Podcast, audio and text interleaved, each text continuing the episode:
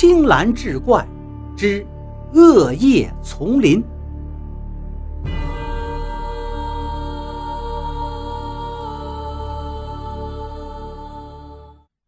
曹健用手护着蜡烛，欧姐走在他身边，他们竭力让蜡烛微弱的光线可以照到自己全身。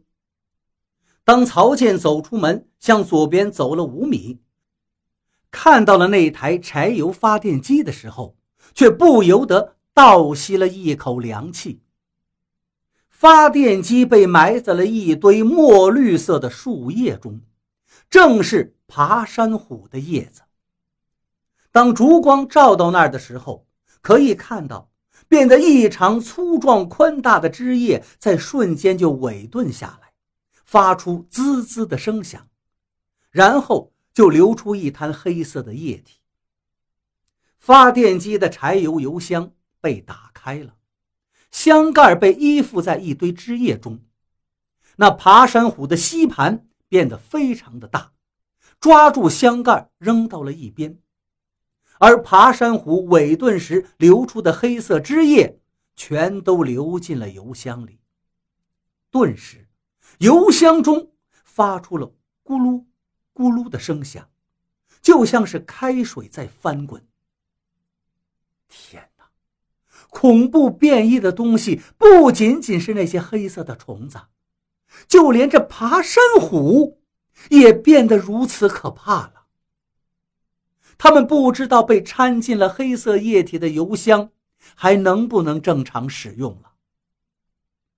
曹健示意欧杰端着蜡烛，他蹲下去。抓住发电机上的皮带，然后使劲的一拽。当曹健与欧杰走出木屋，周薇就开始感觉到一阵阵袭来的恐惧了。他听到了那丝丝的风声，他看着眼前的蜡烛，微弱的火苗不住的摇晃着。他用手护住火苗，当他手挡住风的时候。他抬起头来，看到门没有关，而他的手挡住了火苗的光线，门前顿时就暗了下来。当他的视力逐渐适应门前那片黑暗时，他看到了诡异的事情：门外的爬山虎正嗖嗖地卷动着叶片向屋里涌进来，那叶子越变越大。锯齿越来越尖利，铺天盖地地卷进了木屋中。更可怕的是，叶片上还卷着一只只闪烁的眼睛，一闭一合的，眼神里全是嗜血的渴望。看到这一切，周威已被吓得目瞪口呆。等他回过神来，才张开嘴，大声的惊叫道：“可是他这啊的一声大叫，从嘴里呼出的一口浑浊的气体，喷到了眼前蜡烛的火苗上。这微弱的火苗摇晃了两下，就绝望的熄灭了。那虫子害怕光线。曹健刚才还这么说过。如果没有光线的庇护，那么等待他的就只有死亡了。周围已经听到了嗖嗖的响声，在他耳畔响着。他感受到了死亡正在慢慢的向他逼近，他甚至看到了身穿黑衣、手持镰刀的死神正在对他狞笑，还露出了白森森的尖牙。在这幻觉中，他的咽喉蓦然一紧。那或许就是爬山虎的锯齿在缓慢而又绵长的划过。他感到喉头一甜，吐出了一口咸鲜的液体。他挣扎着用手掩住嘴，却并没有摸到鲜血，反而是摸到了一缕像丝一般的东西。就在这时。他感觉自己的身体里好像有什么东西在翻涌，就像是一股怨气想从体内喷薄而出，他身体一软，倒在了地上。他能感受到自己每个毛孔都钻出了一缕一缕的丝线，不停地缠绕着、纠结着。刹那间，他的身体就被这些丝线捆扎的好似金字塔里的木乃伊一样了。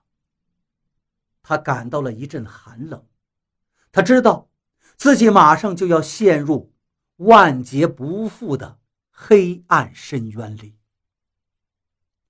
曹健又使劲地蹬了一下皮带条，发电机发出了几声破响，咔咔咔，咔咔咔。但机器并没有被带动起来。曹健使劲踢了一脚，然后无奈地对欧杰道：“不行啊，好像这些莫名其妙的爬山虎比我们人还要聪明。”当他回过头来的时候。他看到欧杰身后有个巨大的黑色的影子，仿佛是那些爬山虎骤然变大了，在空中张牙舞爪、耀武扬威。曹健把手挪开了一点，被挡着的烛光顿时向四周扩散开来。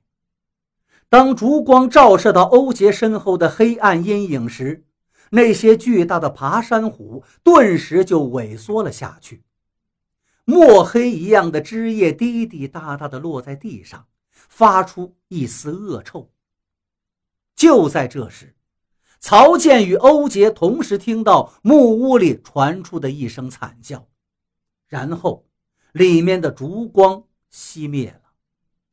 当他们用手小心呵护着蜡烛冲进屋里时，他们发现周围已经不见了。